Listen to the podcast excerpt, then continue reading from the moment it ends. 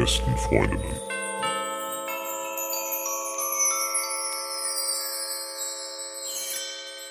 Herzlich willkommen zu diesen kleinen, kurzen Dick Deeper Folgen. Mhm. Und da gibt es nur ganz, ganz wenige Fragen. Und die erste lautet, Max, kannst du mit Komplimenten gut umgehen? Äh, nein. Und hast du dich mal gefragt, warum?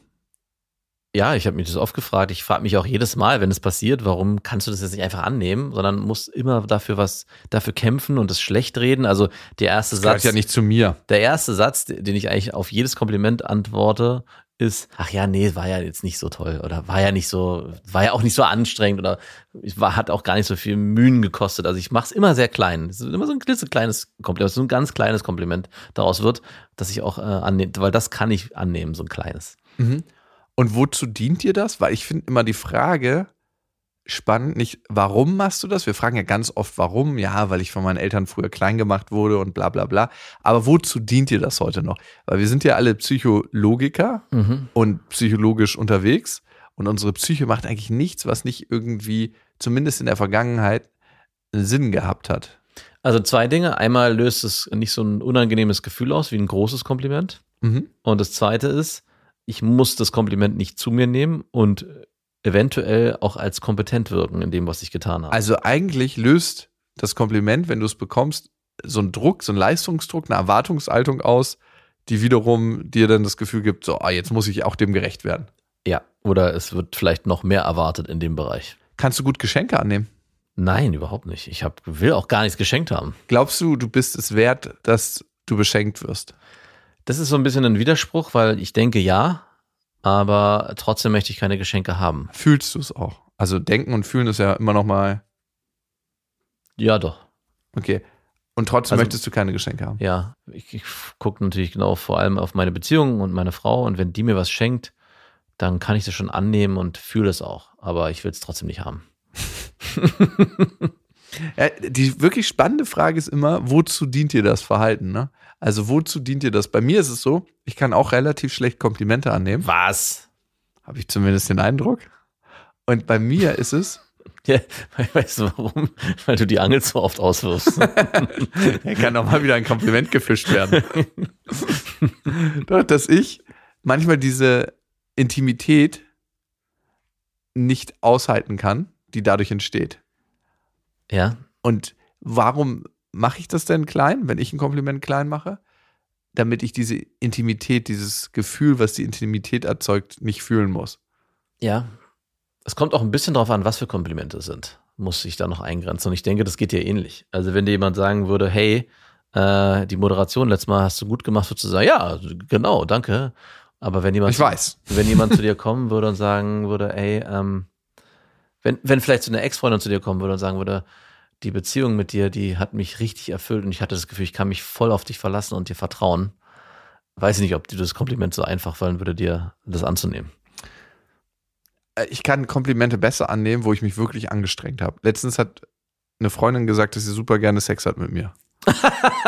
Aber ich habe mich nicht wirklich angestrengt. Es hat- einfach gepasst so vom so. Flow. Und das Kompliment konnte ich schlecht annehmen innerlich. Ich habe es dann nicht geäußert, aber ich habe richtig gemerkt, dass ich es ganz schlecht annehmen konnte. Und ich habe dann einfach, so, mhm. Hättest du doch sagen können, hey, da wo das ich herkommt, dafür ist, nichts noch viel, getan. ist noch viel, viel mehr. Es ist richtig juicy und ach, ich hasse es, wenn Leute sagen Nein. juicy. Nein, nicht juicy. Ich meine eigentlich. Juicy ist richtig ein ekliges Wort beim Sex. Es hätte eigentlich sowas kommen können wie, es, es hat noch, ich habe noch gar nicht angefangen. Oh Gott, Gott, oh. liebe ich ja auch. So Leute, die dann immer noch mal einen drauflegen müssen. Das ist, da, das ist noch gar nichts. Ja, ich weiß, was dir auf den Lippen lag. Da, wo das herkommt, ist noch viel mehr. Okay, Max, die nächste geht an dich. Wann fühlst du dich in einer Partnerschaft unterlegen? Hm. Das kommt nicht mehr so wirklich vor. Aber ich kann dir sagen, in unserer Dynamik war das auf jeden Fall so und es Immer mal wieder, ne? und taucht auch immer wieder auf. Und ich merke auch, dass es so an meinen Grundfesten äh, meiner Werte rüttelt. Und ich dann sehr schnell zu mir zurückkomme und versuche zu gucken, hey, was ist dir eigentlich wichtig? Und überprüfe dann diese Werte. Und wenn ich merken würde, hier stimmt was grundlegend nicht, würde das, dieses Gefühl des Unterlegensein nicht eintreten. Beziehungsweise es würde ein, wenn es, sobald es eintreten würde, würde ich aus dieser Partnerschaft austreten. So. Wenn du wirklich unterlegen wärst? Ja. Also wenn ich Du könntest es nicht ertragen, in einer Partnerschaft unterlegen zu sein. Was meinst du mit unterlegen? Also bei unterlegen mein, äh, ist für mich ein Machtgefälle. Von wegen, der andere hat mehr Macht in der Partnerschaft als der andere. Und es geht mir nicht darum, dass ich mal zurückstecke oder sage, der andere ist, äh, wir sind in einer Dynamik, wo man der andere mal in, an, in bestimmten Bereichen mehr Kompetenzen hat als der andere und man es ist ein Ah. Spiel, sondern es geht mir um wirklich um, du bist eigentlich die ganze Zeit unter mir. Auf, es gibt immer eine Stufe. Ich meinte jetzt so ein klassisches Rollenverhältnis eigentlich in einer Partnerschaft. Also ich habe das zum Beispiel, Mhm. Wenn ich zum Beispiel eine Frau date und auf einmal aus dem Nichts meldet sie sich nicht mehr. Und ich weiß überhaupt nicht, was los ist. Dann fühle ich mich in dieser Dynamik unterlegen. Ja, aber das geht doch in eine ähnliche Richtung. Und du fühlst dich wann unterlegen?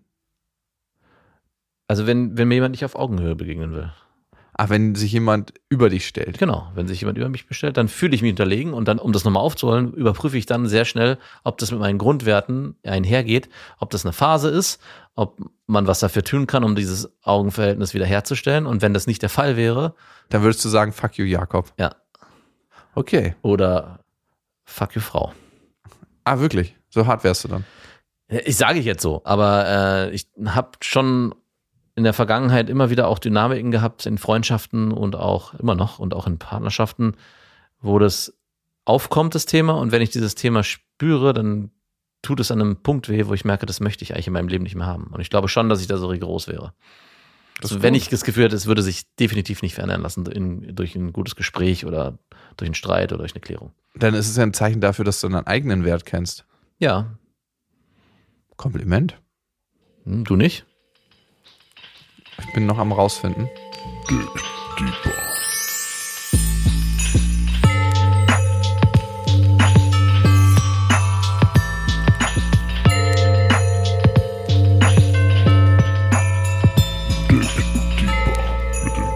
Freundinnen.